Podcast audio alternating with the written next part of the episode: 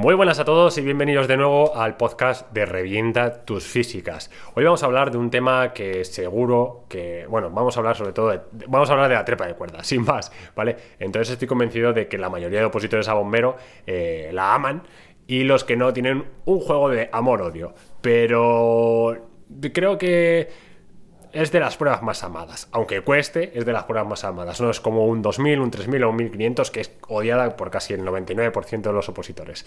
Entonces, hoy vamos a hablar de la trepa de cuerda. Así que, ¿qué? Cabecera y empezamos. Bienvenidos a Revienta tus físicas, un podcast creado para ayudar a opositores, tanto a cuerpos de bomberos, policía como a guardia civil, a que a que revienten las pruebas físicas de su oposición. Y para ello, lo que vamos a hacer es tratar temas específicos del entrenamiento físico, preparación a nivel mental y entrevistas con compañeros del sector, opositores y gente que ya ha conseguido su plaza. Estate bien atento porque comenzamos. Bueno, pues antes de empezar, veréis los que estéis viendo el canal de YouTube en vez del podcast, que supongo que estará en Spotify, y el resto creo que era en Evox y no sé en qué más. La verdad es que no, tengo muy controlado eh, los diferentes canales a los que se sube el podcast. Eh, bueno, yo intentaré llegar, yo intento siempre llegar al máximo número de personas, pero eso es cierto que no lo tengo controlado. Pero para los que me veáis en, YouTube, bueno, eh, esto es mi cochera, donde realizo la gran mayoría de mis entrenamientos, y es que son casi las 8 de la noche, mi hija está durmiéndose, intentándolo al menos, y este es el único momento del día y en el único lugar que no la voy a molestar. Entonces, por eso me vais a ver aquí. ¿Vale?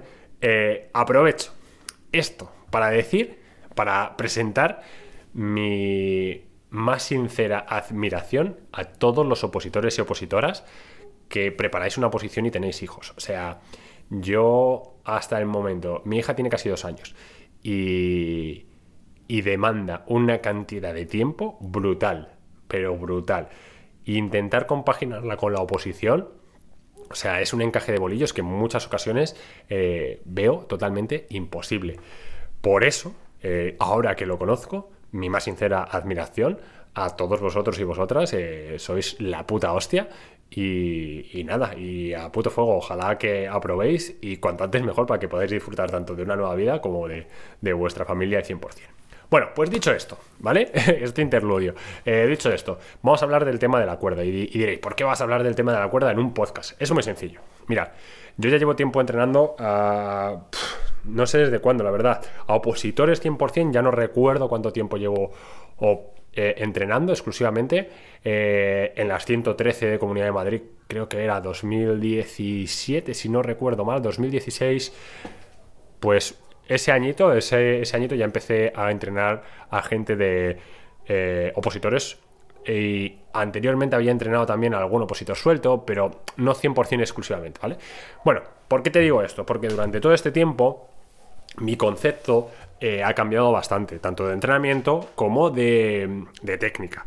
Y técnica, vamos a hablar hoy de técnica de cuerda. Y, y el viernes pasado me reuní con una persona que llevo ya entrenando bastante tiempo para preparar las pruebas de Bombero Comunidad de Madrid. Eh, es, ya lo puedo considerar como, como, amigo. Esto es algo que debería, eh, que siempre nos dicen, ¿no? En, todos los cursos de entrenamiento personal, etcétera. Al final, un atleta tuyo eh, intenta evitar que sea amigo, pero, pero creo que hay casos en los que, bueno, no hay que decirlo así. Y es, es amigo. Me pidió que le echara un ojo a un par de aspectos técnicos de la cuerda y nos presentamos en un pabellón, una cuerda, él y yo, y estuvimos viendo un par de cositas. Eh, yo le había cambiado la técnica de cuerda y claro, pues eh, a ver, me preguntó el por qué. Y esto es lo mejor que puedes hacer a tu entrenador, ¿no? Eh, preguntar el por qué e interesarte el por qué estás haciendo una cosa o otra, u otra, ¿vale? Entonces, ¿qué pasa? Que técnicas de cuerda hay muchas, hay muchas. Hay unos patrones que tiene que seguir cualquier trepa de cuerda, y cuando digo cualquiera es cualquier trepa de cuerda, eh, pero hay otros, otros aspectos que son individualizables al 100%. Y me dirás, no, hombre, si la cuerda se tiene que hacer rotación de cadera, patada, tal. No. A ver, hay muchas formas de realizar la cuerda y tú tienes que buscar la que es más efectiva para ti tienes unos patrones que tienes que seguir sí o sí para hacer una buena trepa de cuerda, pero a partir de ahí vas a tener que individualizarlo al máximo. Y te voy a explicar el por qué te digo esto. Mira, Lo más básico es, eh, si quieres subir la cuerda rápido, la premisa, ¿no? Que se dice, si quieres subir la cuerda rápido, alarga más la brazada. Bueno, eh, tiene sentido siempre que pienses que, bueno, la cuerda son 6 metros y cuanto más alargue la brazada, menos brazadas voy a tener que dar para subir. Pero claro, la velocidad de tracción de un brazo en aducción completa, estirado completamente, no va a ser la misma que un brazo que está semiflexionado. ¿Vale? Entonces, no solamente juega la amplitud de brazada, sino la velocidad. Pero también influye la cadencia, ¿vale? No te va a influir solo la velocidad de tracción, sino la velocidad con la que enlaces varias brazadas seguidas. Si yo alargo mucho la brazada, pero tengo una cadencia muy baja, me va a ganar el que tiene una cadencia muy alta, aunque su brazada sea un poquito más corta. No sé si lo entendéis. Imaginar cuerda de 6 metros y yo para realizar la cuerda de 6 metros, por ejemplo, eh, tengo que dar 10 brazadas, ¿vale? 10 brazadas y es una amplitud de brazada casi completa. ¿Vale? La meto en 8 segundos. Me lo invento, ¿eh? 8 segundos. Llega un tío y me mete 14 brazadas en 7 segundos. Hostias, si son menos brazadas, ¿cómo ha ido más rápido? Porque su cadencia es mayor, su velocidad de tracción es mayor que la mía. ¿Vale? Entonces ya tenéis ahí uno de los aspectos a trabajar y a tratar y, sobre todo, a individualizar. ¿Vale? Mi capacidad de longitud, mi longitud de brazada no va a ser la misma que la tuya, ¿vale? Entonces no siempre el alarga más es mejor.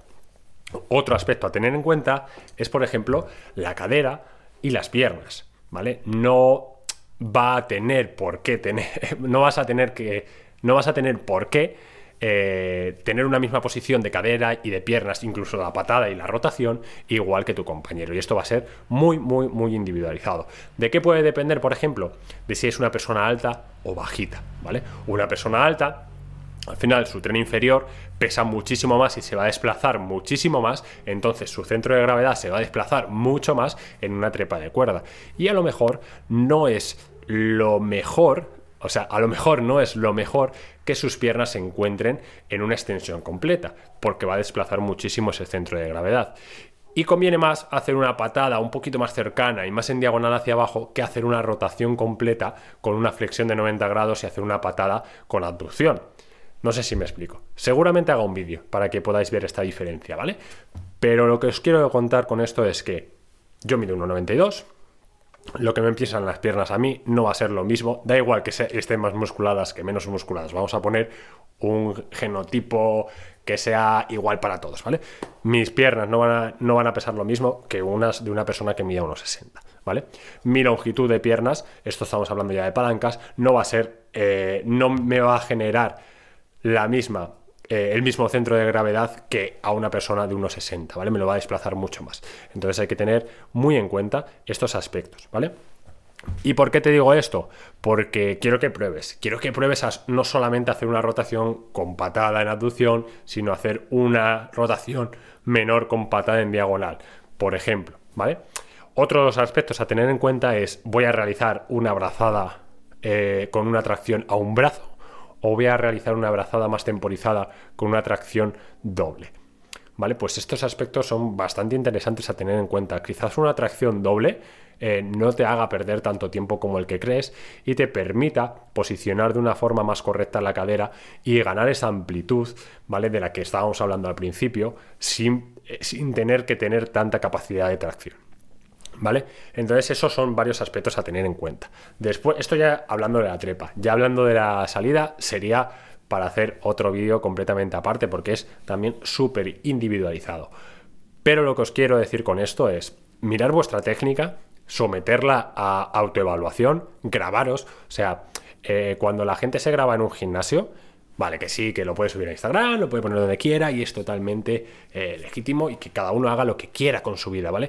Pero grabaros a vosotros y veros es fundamental, porque vas a poder ver puntos interesantes de tu técnica y sobre todo en la cuerda, ¿vale? En la cuerda necesitas un feedback brutal, ¿vale? Entonces si tú te estás viendo que si alargas más la abrazada, por ejemplo, fallas la abrazada, ¿para qué vas a alargar más?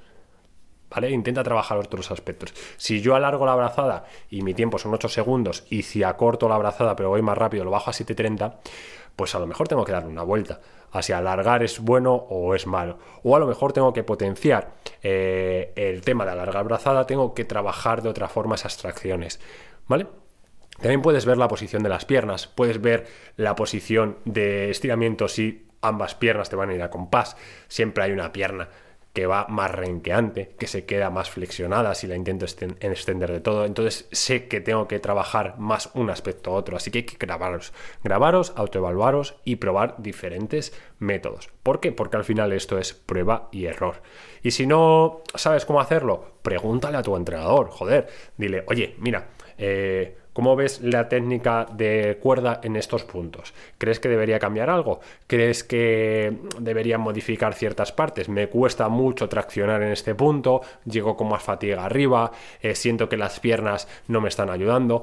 Todos esos aspectos los tenéis que tratar con vuestro entrenador y a partir de ahí podéis ir sacando las partes a corregir y cómo potenciarlas, ¿vale? Que eso es lo ideal.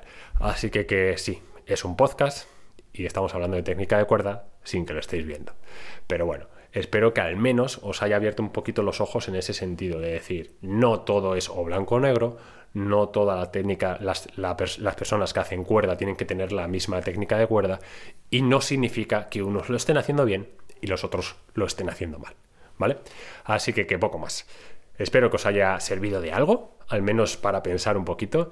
Y mucho ánimo a todos los que estáis opositando, que sois todos los que estáis escuchando este podcast, que seguro que todo tiene, tiene su recompensa. Nos vemos y nos escuchamos pronto, seguro.